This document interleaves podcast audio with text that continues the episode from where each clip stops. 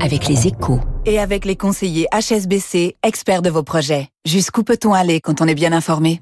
Et surtout avec François Vidal. Bonjour François. Bonjour Renaud. Le trafic SNCF sera normal pour le week-end du jour de l'an. Les contrôleurs ont levé leur mot d'ordre de grève. Une bonne nouvelle après le scénario catastrophe de la Noël, mais dont on aurait tort de trop, trop vite se réjouir selon vous François?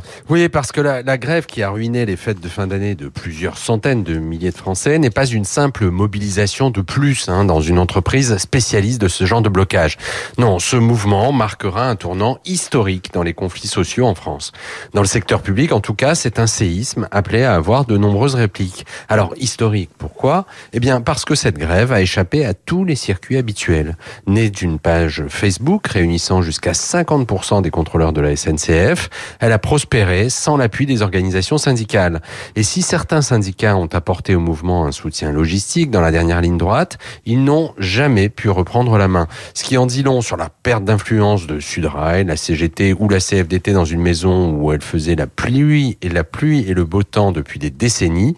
C'est aussi un révélateur de la forte dégradation du dialogue social au sein de l'entreprise. Il faudra s'en souvenir pour y remédier. Euh, François, cette mobilisation s'est avérée payante en tout cas puisque la direction a dû lâcher beaucoup de lest hein, pour obtenir la levée du mot d'ordre de grève pour le nouvel an.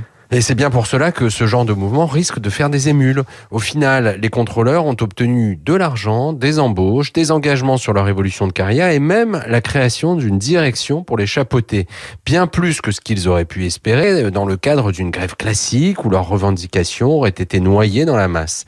En faisant de telles concessions, la direction de la SNCF a donc pris le risque de favoriser de nombreux mouvements corporatistes du même type au sein de l'entreprise et ailleurs.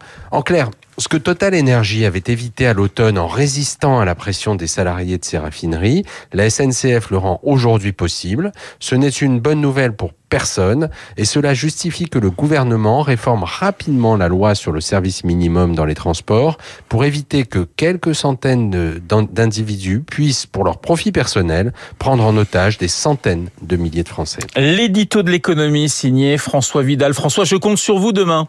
Bien sûr. Vous serez là à la même heure, c'est magnifique. Il est 7h14 sur Radio Classique. Dans quelques minutes, je recevrai l'essayiste Antoine Bueno qui publie euh, chez Flammarion L'effondrement du monde n'aura probablement pas lieu, ce qui est plutôt une bonne nouvelle. Mais en attendant, quelques notes.